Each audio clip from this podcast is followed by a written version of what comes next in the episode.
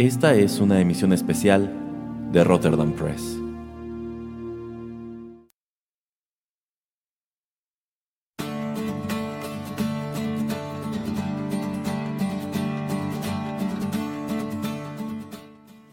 Hola amigos, ¿cómo están? Los saluda una vez más Erasmo a través de los micrófonos de Rotterdam Press y qué bueno que nos acompañen en una nueva emisión especial del podcast. Emisión especial en la cual ya saben, siempre tengo aquí esta cuestión de que no se sale, no se va el señor Juanito Pereira. ¿Cómo le va señor Pereira?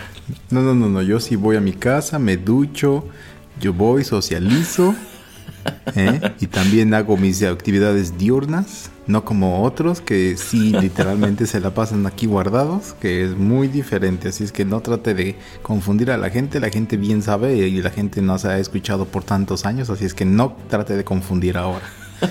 no, yo me refiero a que no se va del podcast, que aquí sigue. no, si de la cabina sí se va. Y qué bueno, porque yo creo que si el señor Pereira estuviera aquí metido siempre, igual que yo, probablemente ya lo hubiera matado. Pero bueno, en esta ocasión estamos aquí para escuchar y platicar sobre música. Esta es una emisión que veníamos planeando desde hace ya varios meses, pero pues por las distintas prácticas profesionales del señor Pereira nada más no podíamos sentarnos a grabarla. Pero bueno, no, no, no hay plazo que no se cumpla. Así que él aquí por fin. Esta emisión se titula Los amados covers ya que en esta ocasión lo que estaremos haciendo es escuchar eh, pues estos covers que por lo regular se asume son mejores que la versión original y quizá en algunos casos ni siquiera estén al tanto de que estos son covers como tal. ¿Qué le parece el ejercicio, señor Pereira? Eh, me parece interesante y de hecho me pareció eh, interesante y me sorprendió algunas de las cosas que usted eligió. Eh, entonces, este, al, ya a lo que vayamos eh, de bloque en bloque, pues puedo expandir más, pero me parece un ejercicio bastante interesante. Sí, sí, ya veremos qué tal resulta este ejercicio. Así que pongamos fin a este bloque introductorio y vayamos de una vez con música.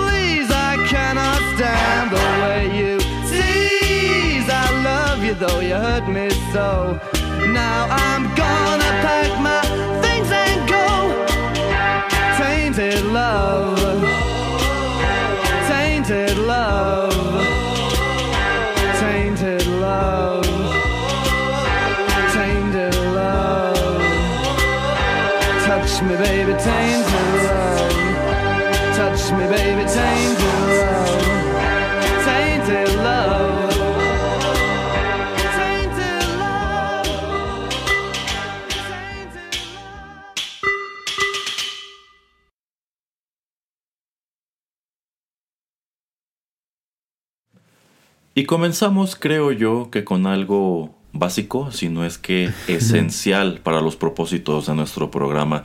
Una canción que yo estoy seguro muchos de nuestros escuchas identificaron de inmediato y quizá en algunos casos les sorprendió encontrar aquí. Esto que acabamos de escuchar se titula Tainted Love, corrió a cargo del conjunto de synth pop británico Soft Cell y esto apareció en 1981 en su disco Non-Stop Erotic Cabaret, publicado por Some Bizarre. Por supuesto que esta pieza musical es, yo considero que quizá el material eh, más emblemático o más conocido de Soft Cell y digamos que aquí prácticamente se desdibujan las fronteras entre esta emisión y el programa favorito del señor Pereira de los One Hit Wonder, pero bueno, le tocó estar aquí.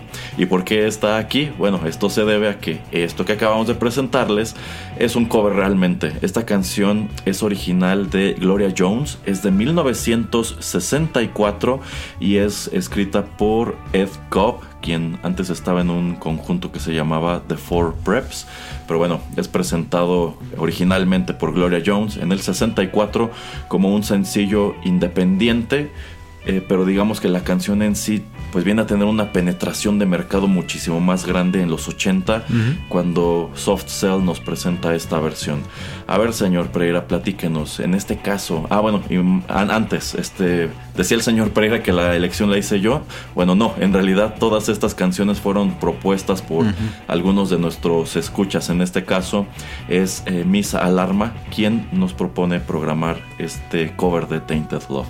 Dicho todo esto, ahora sí, a ver señor Pereira, ¿usted está de acuerdo? ¿Este cover es mejor que la versión original?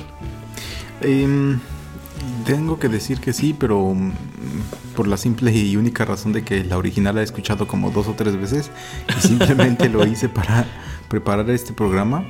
Em, de hecho no sabía que, que, este era un cover, yo pensé que era una canción original de Soft Cell eh, y también eso me baso a que pues eh, subsecuentemente en los 90s y a principios de los 2000 tenemos a grupos como Nine Inch Nails y también como a Marilyn Manson, ¿no? Que, hacen cover, pero esos covers como que construyen encima de lo que Soft Cell eh, presenta. Eh, entonces yo por eso pensé que, no era un cover. a la canción de, de, de Gloria Jones yo creo que nada más le faltaría ese gancho como que bueno, ya saben, ¿no? Ese synth pop, synth pop gancho que, le agrega Soft Cell, como para escucharse muy parecido a lo que es este, pues la melodía esta, esta de los ochentas. Entonces, este, me agradó, de hecho, sí, sí la terminé escuchando. Eh, sí se escucha muy de los 60 aunque sea de los finales, sí se escucha muy, muy de allá. Pero no se escucha, mm, aún tanto tiempo ha pasado, no se escucha eh, pues tan, tan fechada, la verdad. O sea, se escucha como algo clásico, pero no, no me hizo ruido, la verdad. Eh, pero sí, a mí siempre me ha gustado mucho la versión de Soft Cell y, como usted dice, se desdibujan este, algunas líneas. Eh, yo pensé que eran One Hit Wonders estos tipos y que nada más esta era la canción de ellos. Eh, y por eso así como que también me, me resultó interesante el, el, investigar un poquito acerca de esta melodía. Entonces, este, pues sí, es todo lo que tengo más o menos que decir. Ok, aquí coincido en un número de puntos. El primero de ellos es que tampoco tenía idea de que esta canción eh, fuera un cover, así que cuando la manda Miss Alarma, pues allí como que levanto las cejas y digo, ¿en serio? Y ya es cuando descubro esta otra versión de Gloria Jones, quien es una cantante de soul y de Motown. De hecho, la versión original de Tainted Love, eh, pues sí tiene un sonido como de soul, es la melodía es bastante parecida. Yo considero que ese gancho que menciona el señor Pereira, que le imprime Soft Cell, es sobre todo este tan tan y la melodía que se va este, repitiendo. Pero pues sí, digamos que Soft Cell viene a elaborar con un sonido muy propio de lo que ellos estaban haciendo y del sonido de los 80 sobre una canción que de cualquier manera fue medianamente conocida en los años 60 y efectivamente yo creo que usted da al, clavo en lo que respecta sobre todo al cover de Marilyn Manson que en sí ello, bueno, Marilyn Manson no está haciendo un cover de la versión original, la de Gloria Jones, está construyendo su cover efectivamente a partir de la versión más conocida que es la de Soft Cell. Así que, pues debo coincidir con el señor Pereira, yo también considero que esta versión de los años 80, eh, pues no, no, yo no diría que es superior o mejor que la versión original, Sencillamente creo que es un poco más afín, por ejemplo, a mis gustos personales. Es una versión muchísimo más difundida y en definitiva yo creo que a muchos los tomará por sorpresa este dato, este dato de que pues Tainted Love, una canción que pues tiene igual un otro montón de covers allá afuera además de los que menciona el señor Pereira, pues no es original de, de Soft Cell. Y es curioso que pues en realidad es la canción que ayuda a que este conjunto empiece a cobrar vigencia en los años 80 más allá de su material original, del cual debo decir en realidad no conozco eh, gran cosa. Pero bueno, ¿algo más que quiera agregar en este bloque, señor Pereira? Eh, nada más eh, decir que seguramente en algún, alguna serie de tele o en alguna película igual y usted o yo seguramente escuchamos la versión original y pensamos, ah, pues alguien la está haciendo el cover de Soft Cell y como que nos pasó de largo, o sea, como que seguramente sí la hemos escuchado antes, pero dijimos, ah, pues alguien la, trató de hacer un poquito más blues, ¿no? O sea, como usted dice, un poquito más Motown, como para pegarle o que eh, se emparejara con lo que estábamos viendo en la, en la pantalla. Eh, eso no lo investigué, pero yo creo que igual y, eso es lo único que pasó, que por eso como que sentimos o la pasamos como desapercibida de que eh, la de Soft Cell no era la original. Eh, sí, sí, y efectivamente se da este fenómeno que usted menciona de que en algunos casos quizá si nos hubiésemos encontrado la versión original en algún otro en algún otro medio pensaríamos que clase de cover de Tainted Love de Soft Cell es ese, ¿no? que yo considero que es algo que en algunos casos podría decirse de los materiales que estaremos explorando a través de este ejercicio. Pero bueno, con eso llegamos al final de este bloque, vamos con otra canción y continuamos la charla.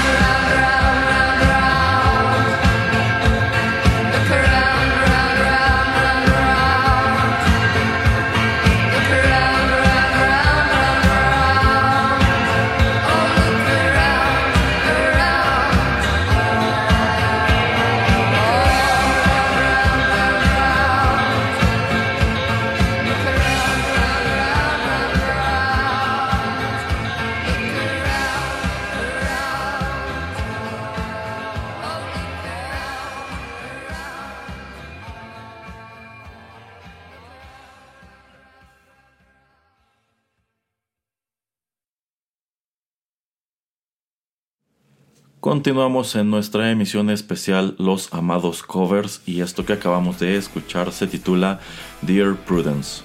Corrió a cargo de Susie and the Banshees. Ellos presentaron esto en 1983 como un sencillo independiente publicado por el sello Polydor. Sin embargo, esta canción no es original de Susie and the Banshees, es original de los Beatles. Es del año de 1968, es uno de los temas que vienen incluido en el, incluidos en el álbum homónimo, mejor conocido como el White Album o el disco blanco, en donde pues de cualquier manera encontramos otro montón de los éxitos de esta agrupación. Y bueno, esta versión que nos presenta Susie and the Banshees de Dear Prudence nos fue solicitada por Víctor Hugo Espino. Eh, ¿Usted ya conocía este cover, señor Pereira? Eh, no, de hecho, em, ni el grupo me suena tanto, la verdad. No sabía yo que eh, existía y, de hecho no sé... Em, o sea, tampoco es que sea yo súper fan de los Beatles o que los haya seguido yo mucho. entonces no, también no conocía mucho esta canción. Sí la había tal vez alguna vez escuchado, pero este, no soy fan o tan ávido de haber escuchado todos los álbumes de The Beatles. Entonces este, me puse a escuchar las, las dos melodías. Eh, bastante agradable lo que hace Susie and the Banshees. Siento que las dos como que... Em, bueno, como que Susie eh, le, le, em, le, imprime su, su, propio sello, pero en alguna forma eh, interesante o extraña, siento como que las dos eh, mantienen ese tipo como que de, de, lullaby alternativo, si es que podríamos definirlo de alguna manera, eh, como un poquito como en trance o yo qué sé, por la manera también en que se graba eh, la original de, The Beatles. y yo creo que eso es como que la esencia de lo que quisieron también conservar con la versión de 1983. Entonces, no, la verdad, tampoco ni del grupo me acordaba. No sé nuevamente si esto sea como uno de esos grupos que fue One Hit Wonders. Eh, no sé usted si sepa más de ellos. Eh, bueno, yo sí estoy un poco más familiarizado con Susie and the Banshees. No conozco su discografía a profundidad. De hecho, no tenía conocimiento de este cover que hacen de los Beatles pero en definitiva pues sí tiene todo el sonido de esta agrupación que es considerada de las pues emblemáticas de la subcultura eh, gótica eh, una banda de hecho bastante cercana a, The Cure eh, entonces, pues no, no, no conocía esta, esta versión. Y debo decir que, después, pues al igual que el señor Pereira, sí me gustan los Beatles, pero no puedo decir ser un gran entusiasta suyo. Tampoco conozco su, su discografía a tanta profundidad.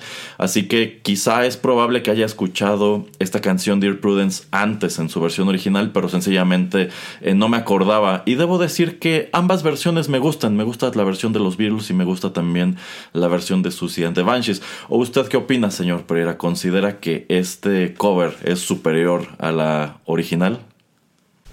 Em, no sé si superior. Como le digo, es este diferente.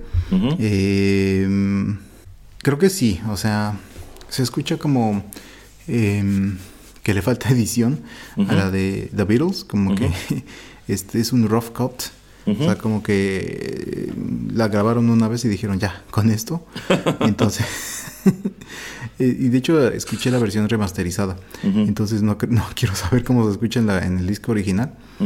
Eh, entonces yo creo que sí, sí es como una, una versión un poquito otra vez, como lo que estábamos comentando con, con, la canción anterior de Tainted Love como es un poquito más cercana a nuestras épocas, yo creo que también por eso me gustó más, pero no, no es de mis favoritas de las que trajo usted, eh, por lo menos en, este programa, la verdad, pero, eh, o sea, sí siento que es un poquito mejor que, que la de la versión de Beatles, eso sí. Ok, ok. Bueno, en lo que respecta al sonido de la versión original, yo considero que pues esto tiene mucho que ver con el hecho de que precisamente si hablamos del disco blanco, estamos hablando de una etapa de los Beatles en donde ya estaban empezando a inclinarse por materiales cada vez más experimentales, ¿no? Eh, digamos que esta es como, yo, yo, considero que es un punto de transición entre esta banda de rock amigable que encontraste en un principio y pues las cosas un poco ya más alocadas de los, de los años 70, ¿no? que también pues algo que hay que señalar es que eh, tomando en cuenta que el disco blanco es un disco muy largo, en sí son cuatro discos en uno, eh, pues yo considero que no debieron haberle dedicado tanto tiempo en el estudio a cada una de estas canciones y quizá por eso el señor Pereira nos dice que él, a él le parece que tiene un sonido, pues yo diría incluso un poco preliminar, ¿no? o que quizá no se escucha tan terminada como otros de los éxitos que aparecen en este disco que eh, pues yo creo que son más fáciles de identificar como Back in the USSR, Obladi Oblada, eh, Julia, Blackbird, etcétera, etcétera. De hecho, yo considero que esta canción, pues ahí más o menos le tiene un, le pega un poquito en el estilo a Blackbird, que yo considero que es de esas baladitas de guitarra de los Beatles eh, esenciales. Pero bueno, yo considero que a fin de cuentas eh, las dos versiones están muy bien. Si de plano tuviera que quedarme con una de las dos, probablemente también elegiría la de Susie and the Banshees, precisamente porque se escucha como algo ochentero, porque se escucha como algo tirándole a, gótico o tirándole a este sonido que tenía esta agrupación en sus orígenes. Así que pues considero que está muy bien y me parece una muy buena propuesta para este ejercicio. ¿Algo más que agregar, señor Pereira, o vamos con la eh, siguiente? No, nada más eh, se me hizo un dato curioso que la canción original eh, es, una historia que cuenta George Harrison a, John Lennon eh, acerca de Prudence Farrow, que es la hermana menor de Mia Farrow, que Mia Farrow era, es ah, una actriz. Em, que salió en Death of the Nile, en la de, ay, ¿cómo se llama esto? La de Rosemary's Baby, este, y también en la original, o una de las películas eh, que se hizo de The Great Gatsby, de la, de, pero esa fue de 1974. Este, y no nada más de que estaban en un retiro en India y de que estaba ya como muy perdida, o muy ya, este, en otro universo, esta chica Prudence, y que la canción... Eh, cuenta nada más un poco la historia de cómo George Harrison y eh, algún, otro compañero como que trataban de regresarla a la realidad. Entonces escuchó esa anécdota y John Lennon y decidió hacer la canción o crear esta canción. Entonces eso también se me hizo curioso de esta melodía. Sí, bueno, historias como esa hay muchas detrás de distintos temas de los Beatles, pero bueno, eso ya podríamos explorarlo en otra ocasión. Por ahora vamos con el siguiente tema musical.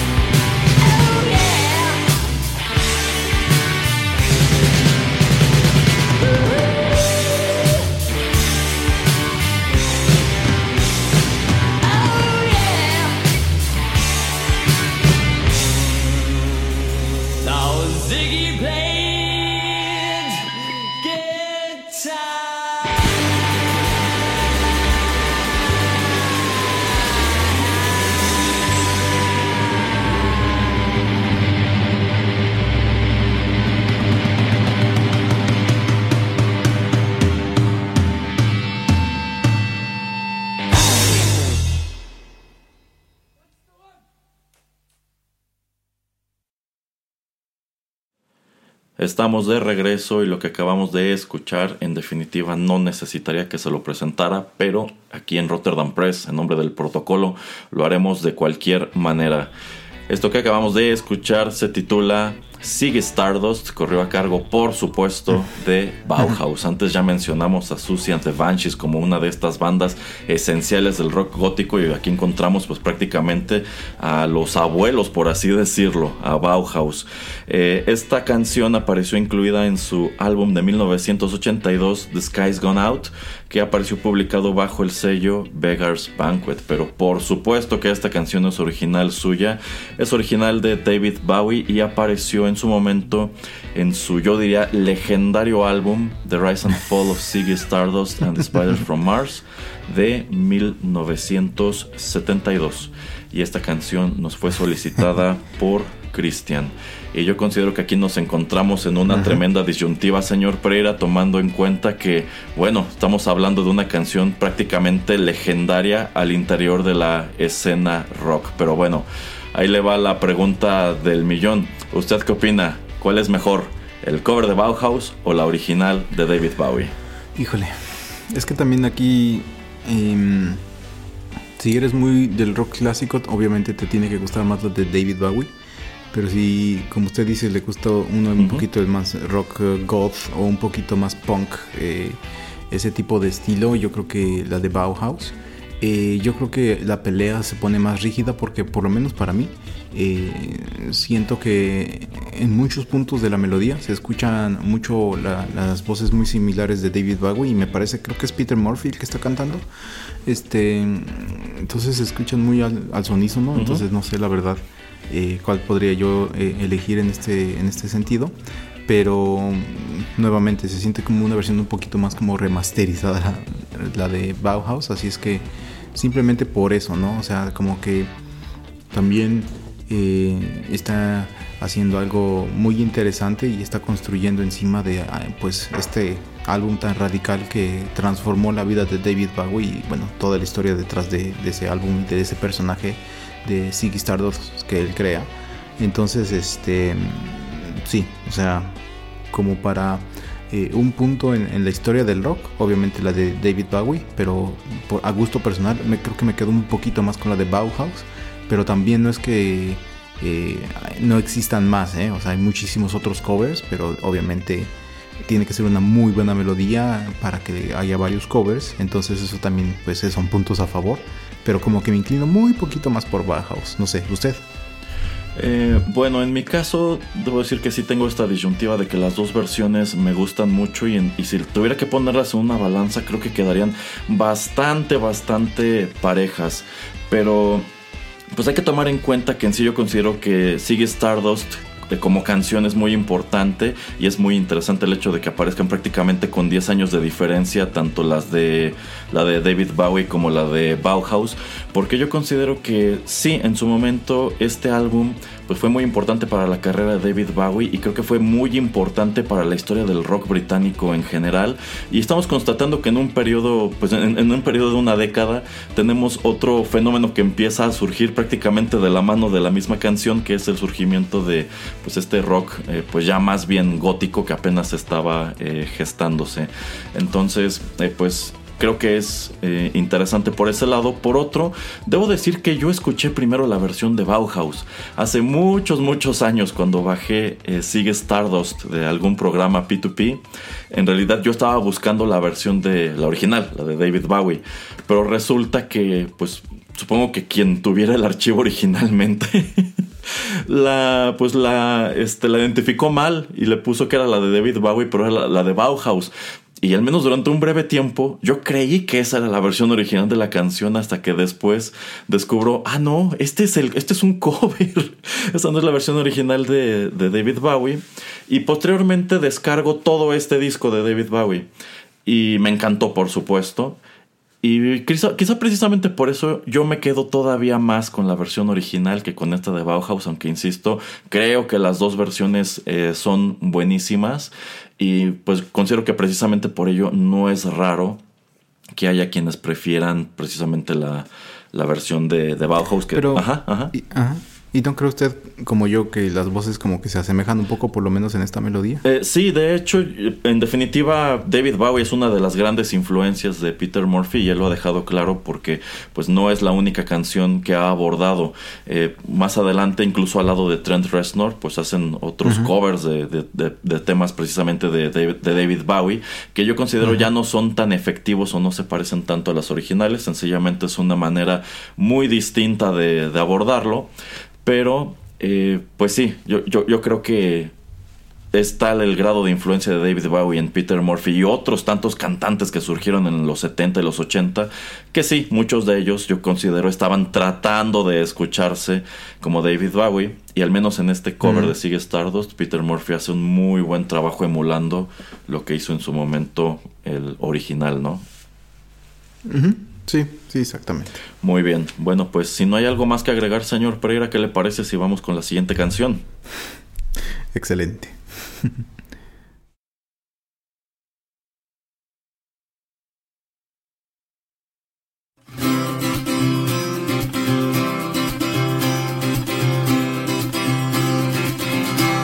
I tried to discover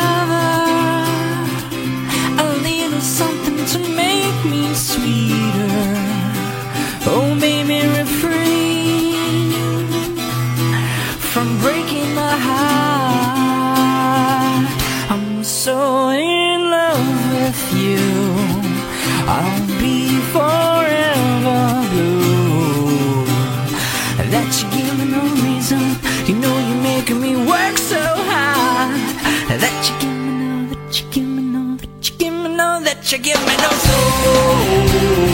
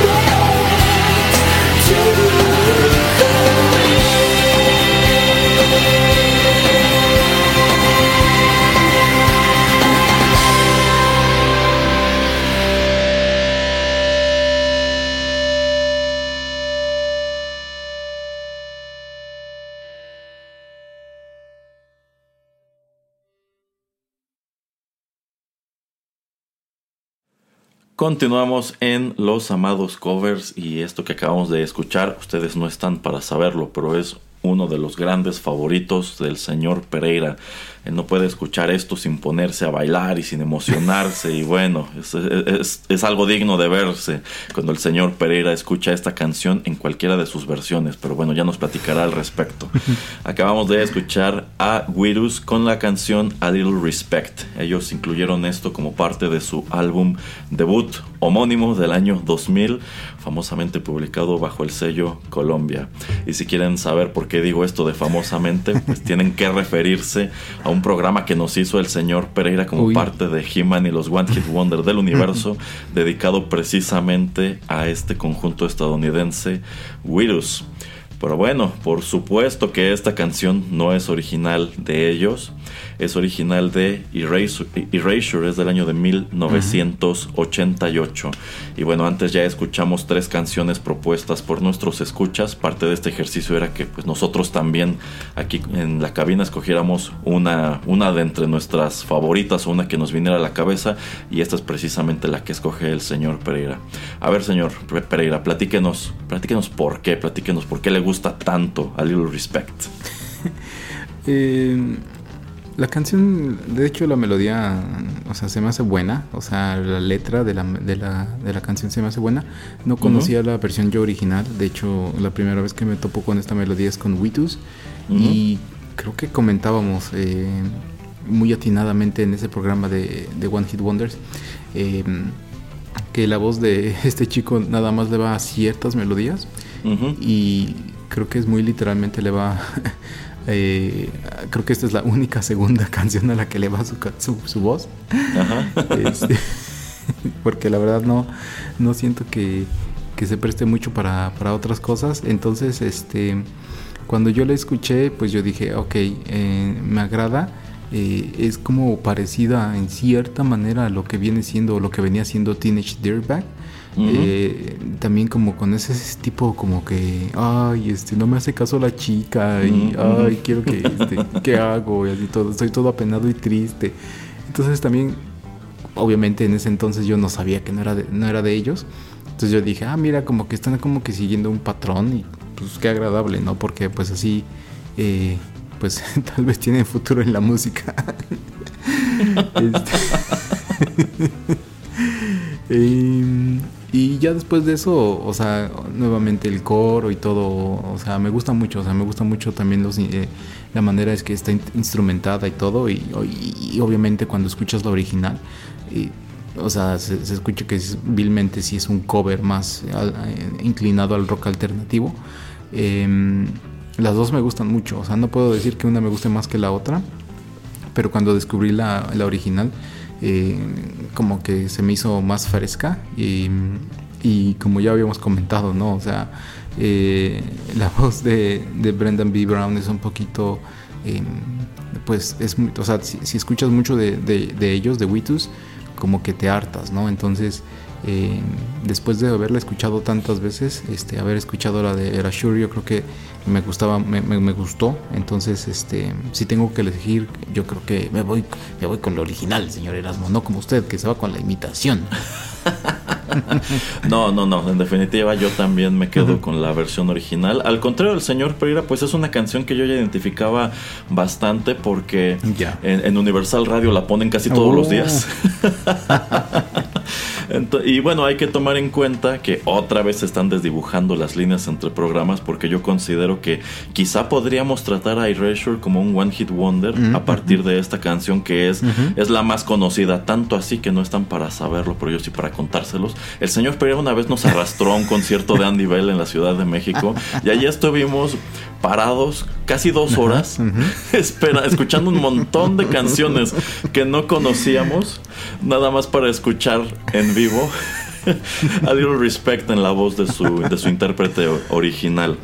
Pero, bueno. Pero oiga, pero siguiendo con las anécdotas, ¿no fue eso cuando eh, que era un grupo argentino. ¿De dónde? ¿No era ese el grupo alternativo que tocó antes o era ese en otro Ah, concierto? No, no, no, no, eso fue en un concierto de Editors. Ajá. No, eh, eh, esa, esa ocasión que fuimos a ver a Andy Bell, les abrió otro One Hit Wonder que nunca me acuerdo su nombre, pero sí ubico muy bien este, la, la canción. Que no sé si usted recuerda que era este, este individuo Ah, que traía una especie de guitar. Ajá. Este, y bueno, cantaba una chica. Ajá, ajá. Este que igual tocó como cuatro o cinco canciones que nadie conocía. ya después aventó su One Hit Wonder. Que yo considero que es un tema interesante para aquel otro programa que usted hace. Pero este, sí, sí, yo, yo siempre me acuerdo mucho de ese concierto de Andy. Bell al que nos arrastró el señor Pereira. Yo, yo quería salirme por salirme así como por la entrada triunfal diciendo, bueno, pero por lo menos le gustó ese grupo argentino que hizo el opening, pero no fue el de Editors. Este, no, fue- eso fue otro concierto. Y no, creo que de hecho son venezolanos. ah, ¿eh? de por allá. abajo. Y, y la verdad se escuchaban muchísimo mejor en vivo que en los discos. Pero Mm, bueno, eso no tiene nada que ver con No, este no, no. programa, señor Pereira. Este.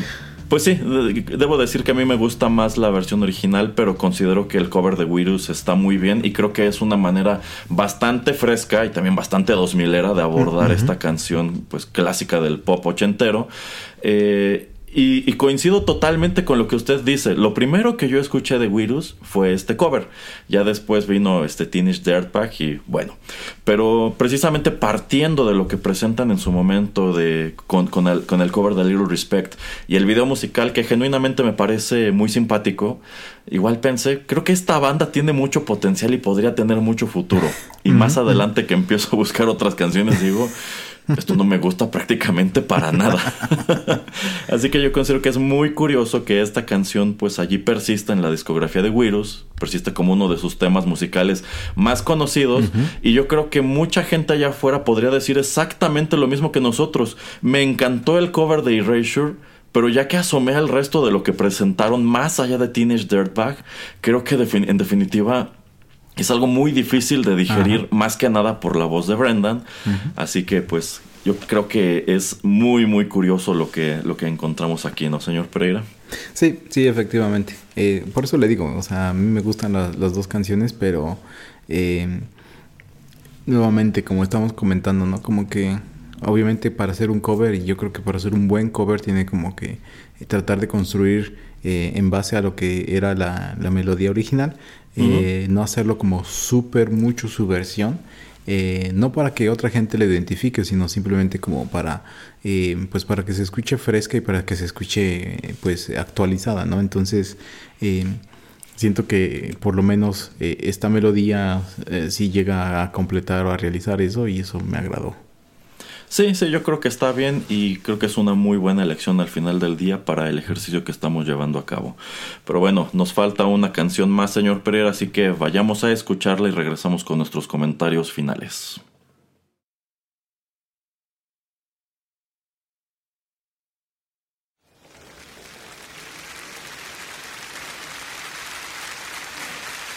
Mesdames et messieurs, nous avons l'honneur ce de vous présenter la nouvelle collection de Rammstein.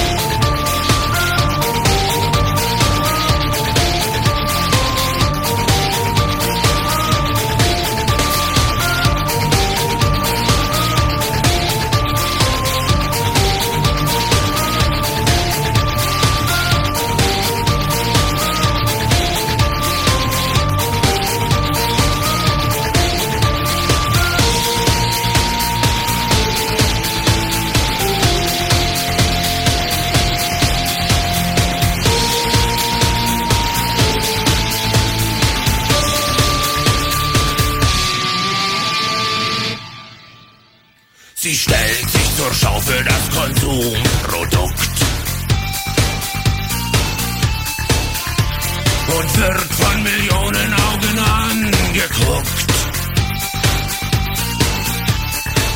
Ihr neues Titelbild ist einfach fabelhaft. Ich muss sie wiedersehen, ich glaub, sie hat's geschafft.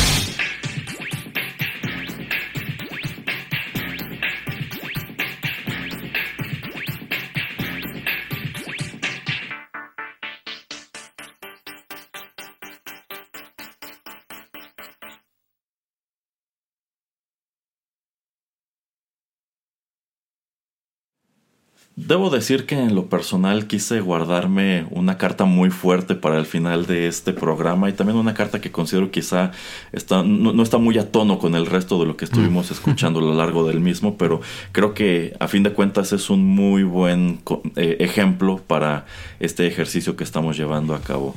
Acabamos de escuchar a Ramstein con su versión de Das Model. Esto apareció como un sencillo independiente en 1997 publicado por la discográfica Motor. Y claro que esta canción es original de, Kraft, de Kraftwerk de 1978, viene incluida en su legendario álbum eh, Dimension Machine o The Man Machine, que creo que es la versión eh, donde, en donde esta canción viene originalmente en inglés, porque es una canción que se graba en los dos idiomas, tanto en alemán como en inglés, pero pues por supuesto que Rammstein nos iba a traer su propia versión con la letra original. A ver, señor Pereira, platíquenos qué le pareció este, este cover. Em, me pareció muy Ramstein. o sea, sí se escucha. Que es como del noventa y tantos, ¿no? Del dijo. 97. Ah, ahí está. Este, Ajá. sí, o sea, como que eh, se escucha mucho de, de esos entonces cuando empezaba por lo menos a sonar eh, eh, el grupo en, en México. Eh, cuando apenas como que empezaba yo a, a- a escuchar a otra gente hablar de él, como algunos seño- eh, señores Erasmus. Eh, pero sí tengo, eh, como ustedes comentan, ¿no? Es, es un poquito como desviarnos un poco de si, si llevamos una línea eh, con todas las melodías que traemos. Eh, siento que sí se escucha la versión de Rammstein se escucha muy de Rammstein y la versión de Kraftwerk se escucha muy Kraftwerk. O sea, como que no tengo, usted no me tiene que decir, o yo no tengo ni, que, ni conocer la melodía para saber, eh, eh, seguramente está tocando Kraftwerk esta canción. este, Y lo mismo con Rammstein, o sea, la, la, manera de tocar los instrumentos y la, y la voz, es, o sea, los vocales, es, o sea, simplemente se escucha todo. Eh, como que pertenecen las dos melodías en cada una en su mundo y lo único como que cruza o hace el puente es este como medio piano eléctrico, órgano, órgano sintético, synth que están ahí usando para ciertas partes. Eh, que como que ahí toma un poco eh, Rammstein como para eh, pues meterlo obviamente aparte de, la letra un poco de la música para relacionarlo con lo que fue la original. Si tengo que elegir yo creo que me gusta un poquito más la de la de Rammstein porque ese tipo de música que, que, que realiza realizaba Kraftwerk no soy tan afán, pero nada más por eso. Y, es lo mismo otra vez con lo de con, lo de Witus, o sea, no soy súper fan de Rammstein y no puedo escucharte como más de cuatro o cinco canciones porque, eh, no sé, se me hace mucho, o sea, no, no, no soy tampoco súper fan, eh, pero de todas maneras me, sigue gustando más eh, su versión de ellos de Das Model que, que la de Kraftwerk. Bueno, aquí el señor Pereira, entre otras cosas, acaba de dejarnos claro que no es un melómano refinado de gustos exquisitos. Pero bueno, eh, fíjese que es muy interesante. Son, son interesantes algunos puntos que usted menciona precisamente sobre el cover de Das Model, que bueno, aparece en 1997 y sí, hay que tomar en cuenta que es más o menos por esa época que Ramstein empieza a sonar de este lado del mundo, que es en 1997 cuando ellos lanzan al mercado eh, Sehnsucht, que es su segundo álbum, y es en donde viene incluida Du hast, que es la canción con la cual ellos explotan a nivel internacional. Entonces es un hecho que quienes descubrimos esta canción, ya fuera en MTV o quizá en, The Matrix, que es uno de los primeros lugares en donde empezó a, sonar con mucha fuerza, eh, pues cuando nos fuimos a nuestro programa P2P en aquel entonces a buscar más canciones de esta banda, en definitiva una de aquellas que pues debimos haber descargado fue precisamente Das Model, que no venía incluida en ninguno de sus dos álbumes eh, de estudio que eran eh, y el propio Sehnsucht. Eh, y probablemente nos llevamos una gran sorpresa al escucharla porque tiene un sonido pues muy propio de, del Ramstein de aquellos años y un sonido bastante dinámico. De hecho yo considero que esta es una canción, bueno la, versión que Ramstein presenta es una versión excelente, muy, muy distinta de la original. Ellos sí la alejan mucho del concepto a diferencia de los otros grupos que ya escuchamos antes, pero efectivamente tienen a la mitad este interludio en el teclado en donde están replicando eh, pues la melodía de la versión original de Kraftwerk acompañada de estos eh, riffs súper rápidos y súper agresivos este, en, las, en las guitarras. Y considero que es una manera muy interesante de enlazarla con, con la versión original. Entonces, pues sí, efectivamente, cuando muchos de nosotros empezamos a familiarizarnos con este conjunto, de regreso en los, a, finales de los años 90, pues uno de esos temas que debimos encontrar y nos llamaron mucho la atención fue esta. Tanto así que yo estoy seguro de que para muchos de nosotros, eh, quizás sobre todo en, en México, quizá el primer acercamiento que tuvimos como tal con la música de Kraftwerk fue precisamente este cover de Das Model. Y cuando buscamos la versión original nos llevamos la sorpresa de que casi no se parece y es algo totalmente distinto. Es más, quizá pensamos, bueno, se supone que esta, este conjunto Kraftwerk es una de las grandes influencias de Rammstein. Entonces vamos a ver, a, explorar un poco más y quizá en algunos casos ni siquiera terminó por encantarnos Kraftwerk, porque yo considero que es, es un tipo de música que en su momento, en, definitiva, era algo muy avant-garde, era algo muy futurista y ambicioso. Y yo considero que incluso hoy es un poco difícil de digerir. Porque yo, considero que en muchos casos Kraftwerk es un, es un gusto adquirido casi casi. Entonces, pues en definitiva es más fácil consumir, es más fácil aceptar el cover que está presentando Ramstein. Que creo que es una lástima que en sí este cover jamás haya formado parte de sus setlists. Ustedes pueden buscar eh, si hay alguna versión en vivo y pues, lo cierto es que no. No estoy seguro si alguna vez sí lo hayan presentado en vivo o es algo que limitaron nada más a esta grabación de estudio, pero pues quizá tiene totalmente que ver el hecho de que las leyes de copyright allá en Alemania son bastante complicadas, así que hay que tomar en cuenta que allá Kraftwerk es algo enorme. Entonces quiero suponer que debía salir muy caro tocar esta canción en vivo en su momento. y bueno, de hecho Ramstein por allí tiene dos que tres covers igual muy interesantes, los cuales por desgracia algunos nunca han salido del estudio y algunos nunca han saltado de las, de las interpretaciones en vivo al estudio. Así que, pues no sé, quizás sería interesante que en algún momento Tilly y compañía dijeran, vamos a hacer un disco de covers, ¿no? Vamos a juntar todos los que hemos eh, hecho aquí y allá y pues allí que queden este como una gran curiosidad pero bueno sí debo decir que coincido con el señor Pereira me quedo con la versión de, de Ramstein pero pues no quita que a fin de cuentas Das Model sea una de esas canciones esenciales de la discografía de Kraftwerk. Algo más que agregar aquí señor Pereira eh, nada más decir que en Alemania la este, este cover como sencillo pues llega al número 5 y el de Kraftwerk en, em, solamente en Reino Unido llega al número 1 y todavía lo que era este Alemania del, del, oeste llega al 7 no del oeste en el oeste. Estoy viendo la, la, lista en Wikipedia entonces nada más le digo ah, ya, ya, ya. le digo ah, lo que veo.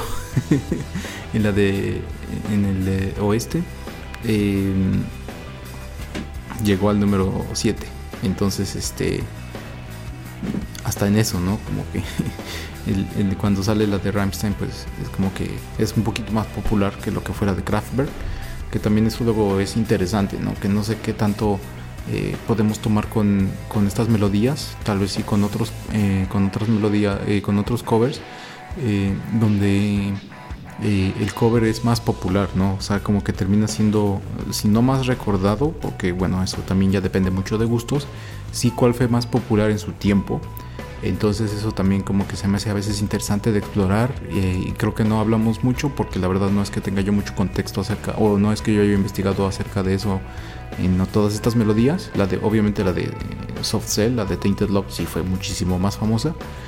Eh, pero yo creo que esa es otra cosa de la popularidad, ¿no? De no solamente, ay, es que cuál nos gusta más, sino, híjole, cuál se quedó más en la mente o cuál se quedó más en la época en, el que, en la que sale, en la que es lanzada, cuál es la que tuvo más éxito, que también eso pues eh, eh, hace, eh, yo creo que le cambia la perspectiva de, de, las personas cuando tiene que pues ver hacia atrás acerca de lo que les gusta o de lo que les gustó o no de cierta melodía u otra melodía. Está totalmente en lo correcto, señor Pereira. Siempre, siempre, obviamente. No, no, no siempre. En esta ocasión le estoy dando la razón porque la tiene.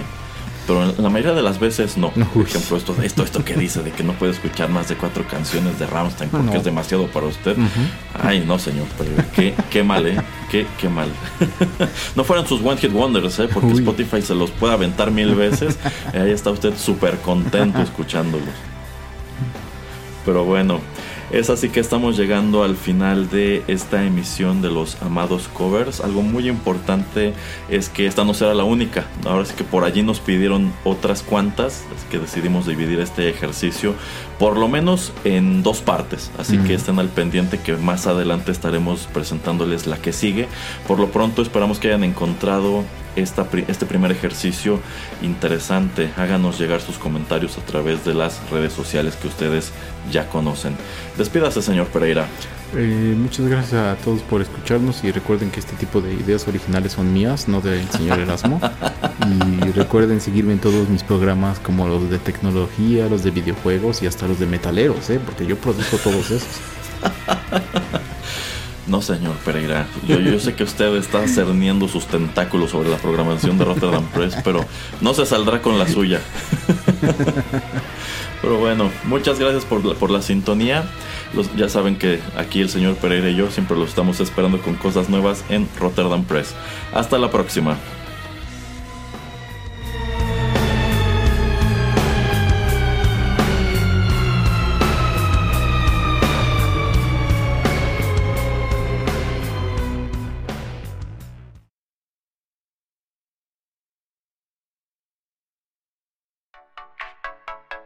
Estás escuchando Rotterdam Press. Radio como hecha en casa.